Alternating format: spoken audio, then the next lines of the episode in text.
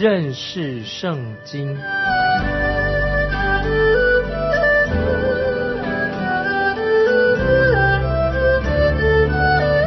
认识上帝的话，把上帝的话带到全世界。本节目是由认识圣经机构和环球广播电台联合制作，欢迎收听。亲爱的听众朋友，你好，欢迎收听认识圣经，我是麦基牧师。大卫这个时候在西佛的旷野里面，他再一次饶了扫罗的命，请特别注意，扫罗和大卫之间可以做一个对比。扫罗已经知道大卫是神所拣选的，可是他还是要杀他，而大卫呢，却因扫罗是被高利的王而饶了他一命。现在我们一起来看《撒母耳记上》二十六章一二两节，西佛人到基比亚见扫罗说。大卫不是在旷野前的哈基拉山藏着吗？扫罗就起身，带领以色列人中挑选的三千精兵，下到西佛的旷野，要在那里寻索大卫。这里我们看到扫罗又再一次的出兵，目的是要把大卫杀掉。事情就是这样发生的。大卫已经逃到旷野里面去，扫罗还是要追杀他。大卫他是一个英勇的战士，他也熟悉的这个地理的位置，他也是军事专家。他身边有一些为他很忠心的人，那么扫罗地形也不熟悉，他身边的人也不够忠诚，那扫罗自己也不一定信任他自己的兵丁。接着我们看第四节，大卫就打发人去探听，便知道扫罗果然来到。大卫不想扫罗会进入一种不熟悉的地形，所以大卫就派人去查看一下扫罗是不是真的来到这里。报信说扫罗果然到了旷野。接着我们看第五节，大卫起来。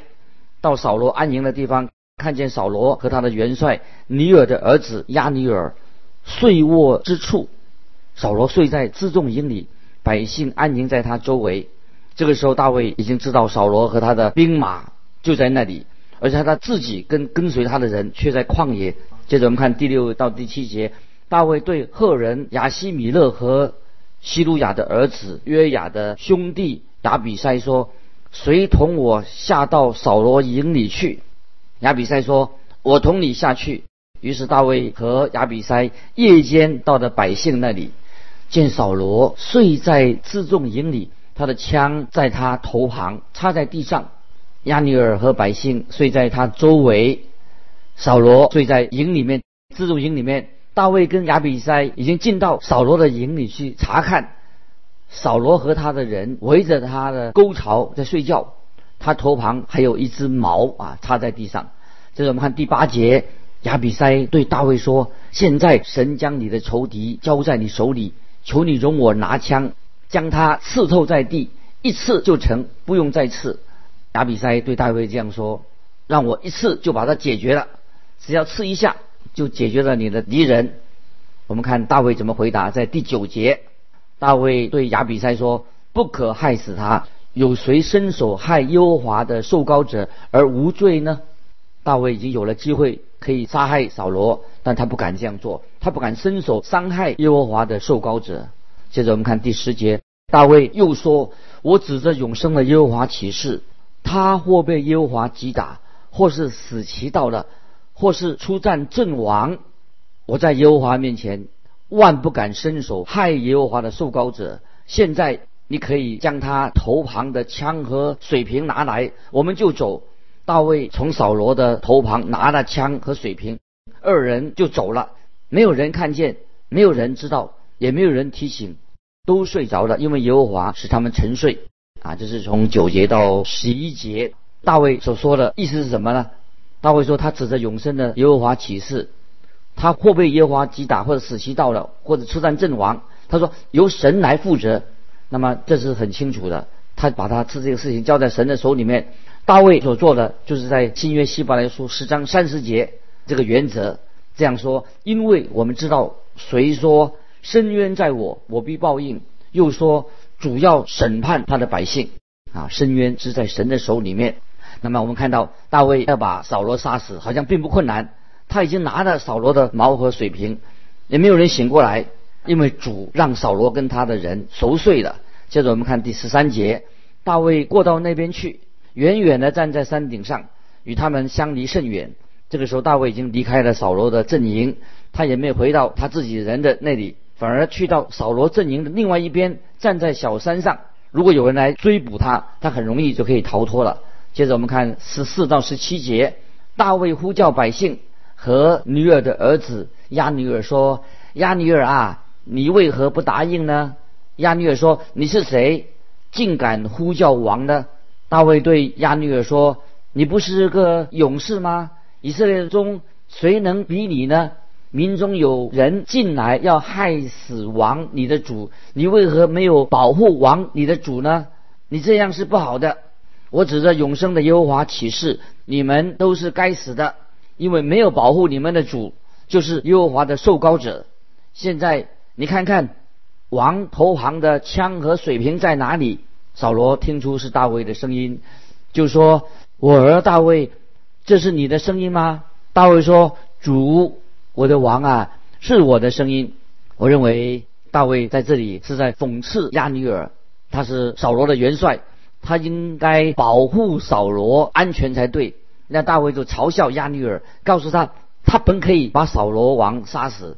这个时候，王和其他的人都醒过来了，他们奇怪究竟发生了什么事情。大卫就说：“扫罗的矛和水瓶在哪里呀？不见了。”大卫就逗着他们看呐，在我这里，我可以杀掉了扫罗王，可是我没有这样做。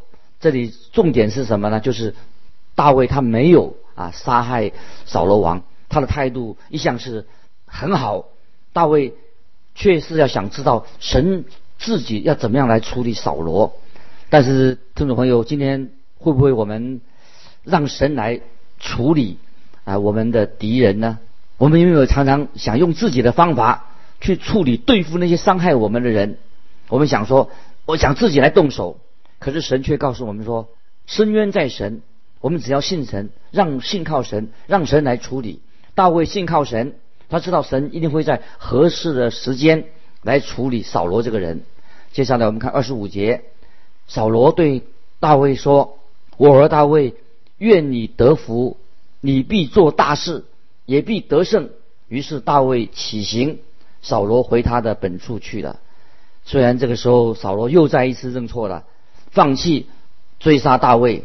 大卫知道这只是暂时的，但是这个时候大卫开始有点灰心了，他有点厌倦他自己过着这个逃亡的生活，常常都住在山洞里面。接下来我们看撒母耳记上二十七章的第一节，二十七章第一节。大卫心里说：“必有一日，我死在扫罗手里，不如逃奔菲利士地去。扫罗见我不在以色列的境内，就必绝望，不再寻索我。这样，我可以脱离他的手。那么这一段经文啊，我们可以说大卫离开了他自己的啊信仰的一个高峰，一个高潮。这段时间，那么可以说大卫落入一个信仰的。”低潮里面，我们知道亚伯拉罕、以撒、雅各都曾经有这种灵性上的一个低潮的一个经历。那么许多属神的人，基督徒也会在他生命上有这种经历，这种灵性的低潮。那么撒母耳记上二十七章对你我一个有很重要的一些教训。那今天听众朋友，也许你也面临到一些人生的问题，或许你在处在黑暗的低潮里面。那么有些问题在黑暗期当中，你想要解决，你是神的儿女，那么要怎么样来解决这些问题呢？啊，怎么样遇到这问怎么办呢？可是我们知道，大卫早在你我之前，他已经经历过了。大卫他的生经历里面，他的属灵经历对你我应该有很多的帮助。那么我们知道，大卫就受到扫罗的追杀。那么他是灵性的低潮。那么现在我们看二到六节，二十七章二六的六节。于是大卫起身，和跟随他的六百人投奔加特王马俄的儿子雅吉去了。大卫和他的两个妻，就是以色列人雅西暖和做过拿巴妻的加密人亚比该，并跟随他的人连个人的眷属都住在加特雅里那里。有人告诉扫罗说，大卫逃到加特，扫罗就不再寻索他的。大卫对雅吉说：“我来在你眼前蒙恩，求你在境外的城邑中赐我一个地方居住。仆人何必与王同住京都呢？”当日，雅吉将喜格拉赐给他，因此喜格拉属犹大王，直到今日。大卫在菲利士地住了一年零四个月。我们知道这段时间大卫很灰心、很失望。其实他也做了他不应该做的事情，因为他已经离开了以色列的地方，到了非利士人的当中去居住了。那么在这一章，我们看不出啊，大卫他啊像一个属神的人。接下来我们看撒母耳记上二十八章，主要的就是跟撒母耳有关系。有一个女巫，她到底有没有把撒母耳从死里面把他招回来？那么有好几种解释。那有人说这是本本身就是一种欺骗，认为这个女巫她会用肚子啊腹语来说话。那么也有人认为说啊失去了亲人的人啊失去亲人很想跟死人沟通。所以他们常常会受骗的。那么也有人认为说，巫婆这个巫术，行巫术的，他真正的把沙穆尔从死里把他招回来的。那当然这种说法绝对不正确，不合乎圣经的。现在我们来看沙穆尔记上二十八章一到四节。那时，非利士人聚集军旅，要与以色列人打仗。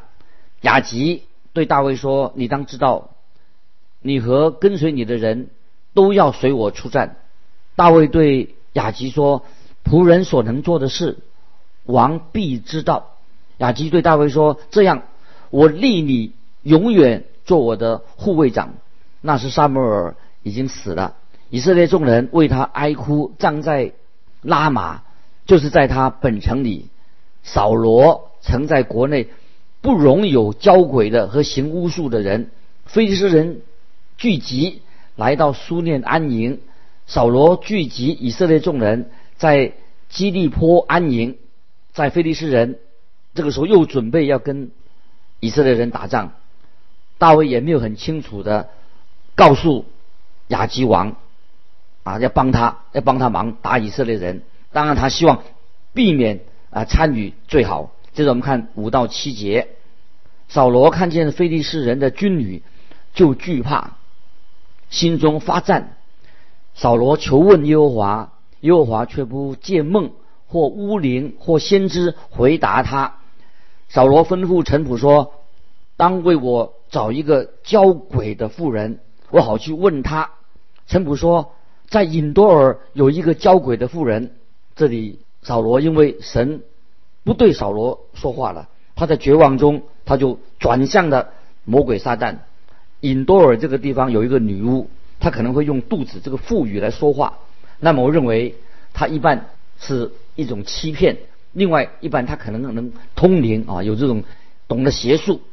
那么，听众朋友，有些人常常活在这个迷信当中，从这个迷信里面找到一些刺激。其实这个就是所谓的通灵术或者巫术。那么我们知道啊，圣经很清楚的。啊，禁止这些事情。那么问题是说，萨摩尔是不是真正的从阴间回到回来跟扫罗对话呢？那么圣经里面绝对禁止这些交鬼的事情。现在我们特别啊注意这几节经文，这是在《生命记》《生命记》十八章九到十四节啊。听众朋友把它这个经文啊记起来，以后可以再想默想。《生命记》十八章九到十四节这样说。你到了耶和华你神所赐之地，那些国民所行可憎恶的事，你不可学着行。你们中间不可有人使儿女惊火，也不可有占卜的、关照的、用法术的、行邪术的、用迷术的、教鬼的、行巫术的、过阴的，凡行这样事的，都为耶和华所憎恶。因那些国民。行这可憎恶的事，所以耶和华你的神将他们从你面前赶出。你要在耶和华你神的面前做完全人，因你所要赶出的那些国民都听信关照的和占卜的。至于你，耶和华你的神，从来不许你这样行啊！听众朋友，这段经文啊很重要。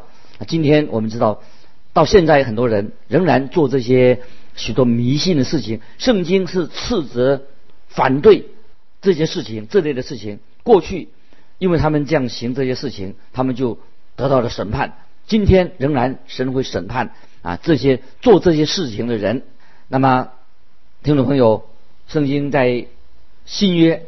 贴上罗尼迦后书二章九节这样说：这不法的人来，是照撒旦的运动，行各样的异能、神机和一切虚假的事情。在提摩太前书四章一节，提摩太前书四章一节说：圣灵明说，在后来的时候，必有人离弃真道，听从那。诱惑人的邪灵和鬼魔的道理，听众朋友，我们要注意啊！这两个经文，《天上罗尼迦后书》二章九节，《天摩太前书》四章一节，把它记起来，把它看这个经文很重要。我们今天看到越来越多的人，包括教会在内，既然会有人去拜崇拜撒旦魔鬼，那么圣经已经说明，在末世会有许多这种灵异的事情出现，我们基督徒特别要小心。谨慎，远离这些啊这些邪灵鬼魔的道理。接下来我们继续看八到十三节。于是扫罗改了装，穿上别的衣服，带着两个人，夜里去见那妇人。扫罗说：“求你用你教鬼的法术，将我所告诉你的死人为我招上来。”妇人对他说：“你知道扫罗从国中。”剪除交鬼的和行巫术的，你为何陷害我的性命，使我死呢？扫罗向妇人指着耶和华起誓说：“我指着永生的耶和华起誓，你必不因这事受刑。”妇人说：“我为你招谁上来呢？”回答说：“为我招沙姆尔上来。”妇人看见萨姆尔，就大声呼叫，对扫罗说：“你是扫罗。”为什么气哄我的？王对妇人说：“不要惧怕，你看见了什么？”妇人对扫罗说：“我看见有神从地里上来。”这个时候，女巫她自己啊，已经吓坏的。接下来我们看十四节，扫罗说：“他是怎样的形状？”妇人说：“有一个老人上来，身穿长衣。”保罗、扫罗知道是撒母耳。就屈身，脸伏于地下拜。听众朋友，如果你仔细来读这段经文的时候，你就可以知道，其实扫罗并没有看见沙穆尔这个人。沙穆尔活着的时候，这个女巫也可能也没有见过沙穆尔的样子。这里他说到，他看见一个身穿长衣的老人，当然他就会想到，哦，这可能大概是是不是所谓的沙穆尔？所以。这个女巫就将计就计，用沙穆尔的身份来回答扫罗的话。因为魔鬼他最擅长做什么？就是做假的。扫罗他自己他自己已经自投罗网，撒旦已经在他身上动工了。接着我们看十五节，沙穆尔对扫罗说：“你为什么搅扰我，招我上来呢？”扫罗回答说：“我甚窘急，因为非利士人攻击我，神也离开我。”不再借先知和梦回答我，因此，请你上来，好指示我应当怎样行。扫罗自己知道，已经他被神弃绝了。那么，他对于来势汹汹的非利士人，他又害怕又绝望。接着，我们看十六到十九节，萨母尔说：“耶和华已经离开你，且与你为敌，你何必问我呢？耶和华照他借我说的话，已经从你手里夺去国权。”赐予别人就是大卫，因你没有听从耶和华的命令，他恼怒亚玛利人，你没有灭绝他们，所以今日耶和华像你这样行，并且耶和华必将你和以色列人交在非利士人的手里。明日你和你众子必与我在一处了。耶和华必将以色列的军兵交在非利士人手里。其实这一段经文十六到十九节，这里没有什么扫罗并没有听到什么任何新的消息。其实这一段话，沙穆尔在他临终之前已经向扫罗说过了，说到扫罗他将离偏离正道，保扫罗要死亡，被神弃绝。扫罗他交鬼之后，并没有得到丝毫的安慰，也没有得到什么指引，没什么新的消息。这一段所记载的，显然并不是从神来的，因为神不会做这种事情，也不会招沙母尔上来。那么扫罗很清楚的知道，神已经不再理会他的。那么听众朋友，我们要知道，在圣经当中，唯有耶稣基督能够向死人说话。那么沙穆尔有没有向扫罗显现呢？当然是没有。我认为这个女巫是在做欺骗的，她是在欺骗扫罗，而且她自己，因为她自己已经也被吓吓坏了。有人说这个女巫所招来啊，那个把那个沙穆尔死去的沙穆尔招上来，其实这种说法、这种解释是啊站不住脚了，也不合乎圣经。在历代志上啊，听众朋友，这个经文我们可以历代志上也是。记载有关于这段历史，历代志上第十章十三节，历代志上第十章十三节这样说：这样扫罗死了，因为他干犯耶和华，没有遵守耶和华的命，又因他求问交鬼的妇人啊，这是历代志上历史里面记载扫罗的这个状况啊。这样啊，这样说，这样扫罗死了。因为他干犯耶和华，没有遵守耶和华的命，又因他求问交鬼的妇人，神厌恶扫罗做这个交鬼的事情，厌恶他所做的这样的事情。那么我们都知道，邪灵很明显的，邪灵也会是因为是邪灵来装扮成沙姆摩尔的样子。那么我们也清楚，圣经已经很清楚的告诉我们，死人。不可能跟活人有沟通的，听众朋友要注意，死人不可能跟活人能够互相沟通的，这一切都是虚假的，是由魔鬼、鬼魔、迷信所做出来的。当我说这里，我强调说，所强调什么呢？就是死人跟活人是不能够有沟通的。但是我还要强调一件事情，唯有一个例外，就是圣经所告诉我们的。啊，这个经文听众朋友也可以记起来，是在启示录圣经最后一卷书启示录，这是一个例外。启示录第一章十七十八节这样说：启示录第一章十七十八节说，我一看见就扑倒在他脚前，像死了一样。他用右手按着我说：“不要惧怕，我是首先的，我是幕后的，又是那存活的。我曾死过。”现在又活了，直活到永永远远，并且拿着死亡和阴间的钥匙。听众朋友，这段经文啊，非常非常的重要。有一个例外是什么呢？就是本来死人跟活人是不能沟通的，但是有一位他是可以的。这位拿着死亡和阴间钥匙的是谁呢？就是主耶稣基督，因为他从死里复活了。请听。